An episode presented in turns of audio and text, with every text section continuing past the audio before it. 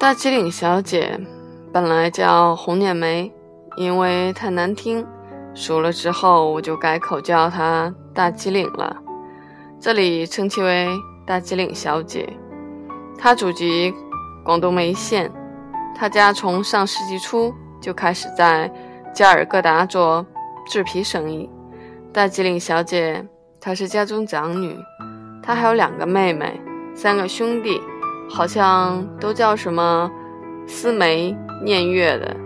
他出生在加尔各答，在唐人街上小学，大吉岭上中学。他一开始告诉我，之所以去大吉岭，完全是为了避难，因为中印战争后，印度政府对加尔各答华人采取了一系列旷日持久的措施。当时我信以为真，可后来一琢磨，发现时间上出入很大，心想一定另有原因，但碍于认识不久，就没再过问。到后来大家熟了，却忘了再提。在高中毕业之后，他像唐人街里的所有孩子一样，被送到加拿大读大学和研究生，并入了加拿大籍。由于父母希望他毕业后去中国发展，再加上他身为华裔却精通英语、印地语、泰米尔语，所以进了一家加拿大、印度和中国三方合资的医药公司工作，后被派驻北京两年。他说，自从几年前因一个幼时玩伴结婚回一次印度。就再也没回去过。他用的是“回”字。我问为什么不回去了。如果有一天你到了那里，你就会明白的。他说。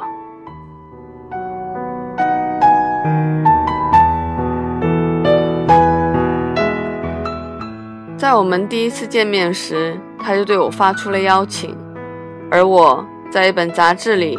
读到了关于大吉岭的介绍，确感兴趣。如果有机会，我一定会去看看的。那也许是客套话，那就赶紧来吧。似乎他对中国式的委婉感到厌烦，或者从从没懂懂过。于是他用自己的天真。为一件悬而未决的事做了决定，而在三个月后，他会被调往德里工作三年。三年后，如果没人去接他的班，他也许会一直待下去。在那之后，我们又约见过数次，发现每次和他并肩而行时，都会有路人偷偷看他，有男有女，可能是因为他的样子修长而结实。像头印度羚，而且她还是我认识的唯一一个头发比我还短的女人。当然，除了面上，还有些根本说不清的东西，他们会时不时的闪烁一下。半年后，也就是我准备离开印度的前夕，我曾对她坦言：我如果是个同性恋。我一定会和他上床。他想了半天，不明白什么意思，而且他竟然笨的以为我明白。他可是上过大学的人啊！在他回印度前，每次见面，他都会讲述自己的过去，我听得入神。看得出，即将回到印度令他不安。每每聊到。他都是苦笑，摇头。在他离开北京前的一个月里，因为他的签证问题，我们就很少见面了。直到他启程的前一天，我们才在国贸见了最后一面。那次，他满脸紧张，像是第一次去印度。我问他明天几时起飞，他说，在晚上九点，而且全天。只有这一班飞往德里。我又问：“要提前多久到机场？他告诉我不用提前多久，人不会多。我问为什么，他说从印度飞中国的人多，回印度的就很少。很多印度人来了中国就不回去了。两个多月后从印度离开时，德里机场的一幕验证了他的话。办登机牌时，排在我前面的一个印度三家之口，一对夫妇和五六岁大的儿子，因为行李多的出奇，所以看得出他们准备迁往中国常住。孩子一直在哭叫：“不要中国，不要中国！”父母无动于衷，移居中国的意念坚定无比，尤其那母亲。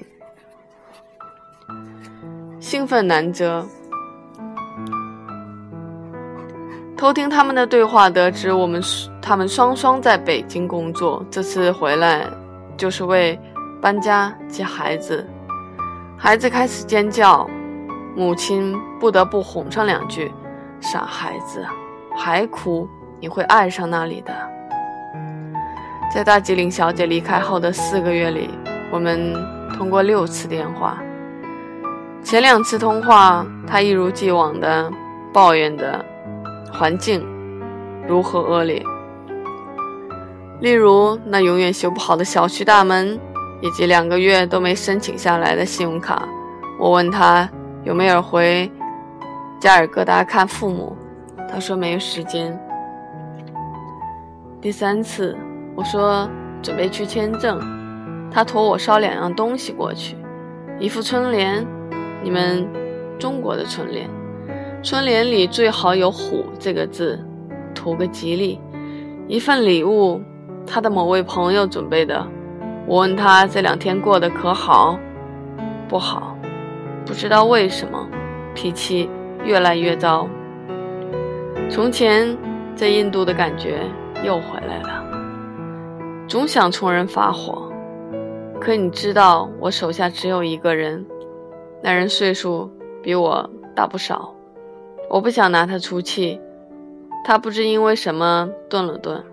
对了，来了之后你就住我这里吧，我这里很大。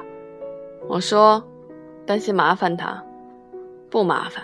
这样吧，全印度去玩，我管不着，但是德里可以作为你的落脚点。在德里的时候，你就可以住在我这里。一个月十万卢比的房子，公司花钱，我一个人住太浪费了。他扫除了我的顾虑，我沉默，随后只能回答再说。他也沉默了一会儿，给了我那个女孩子的名字薛雅文和她的电话。隔天，我见到了薛雅文，一个三十岁的。温润女人，台湾人，她不停地说着谢谢，不停地鞠躬，不知多少谢谢。鞠躬后，才双手递上一封信和一份精心包裹的礼物。她说是从肖邦故乡带回来的鹅毛笔。第四次，在我去办理签证的第四前三天，你订好德里的酒店了吗？我说还没有。你觉得她漂亮吗？谁？我一时没反应过来。薛雅文，我在那电电话里笑的，表示还说得过去。他对我说：“他是我的伴儿，伴儿。”我明白了，他们同性恋的关系。